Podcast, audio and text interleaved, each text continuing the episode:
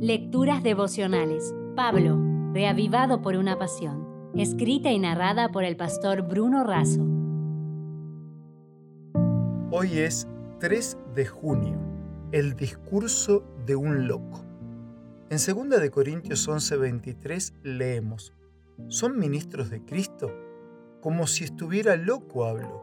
Yo más en trabajos más abundante, en azotes sin número, en cárceles más, en peligro de muerte muchas veces.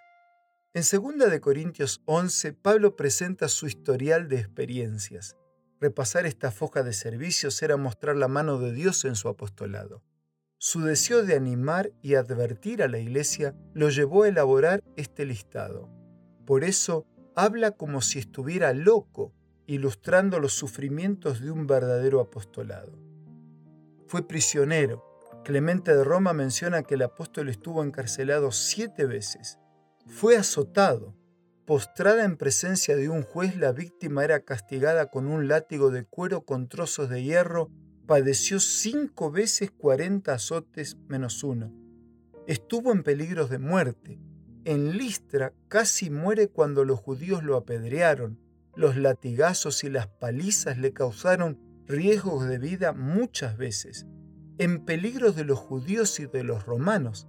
En total fueron ocho las palizas que Pablo recibió, cinco de los judíos y tres de los romanos. Fue apedreado.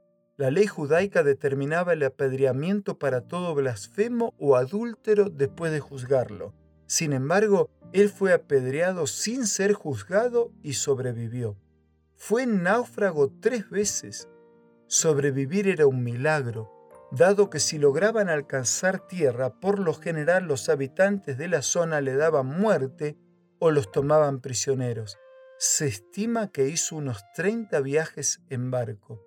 Estuvo una noche y un día en mar abierto, aferrado a los restos flotantes de la nave, adormecido por las olas, sin agua ni comida muchos viajes. La distancia normal recorrida en un día era de unos 30 kilómetros. Pablo caminó de Jerusalén a Éfeso casi 1.600 kilómetros. Pasó por lo menos tres meses viajando, haciendo paradas para guardar el sábado y visitar las iglesias del camino. Los peligros que enfrentó fueron reales. Conoció el hambre y la sed constantes. Tuvo frío. Casi al final de la vida de Pablo le pide a Timoteo que le traiga la capa que dejó en casa de Carpo. Participó de fugas increíbles, como aquella vez que fue descolgado en un canasto por un muro. Llevó la carga de las iglesias, todo para la salvación de las personas. Como bien decía Arthur Gordon, nada es más fácil que decir palabras, nada es más difícil que vivir acorde a ellas día tras día.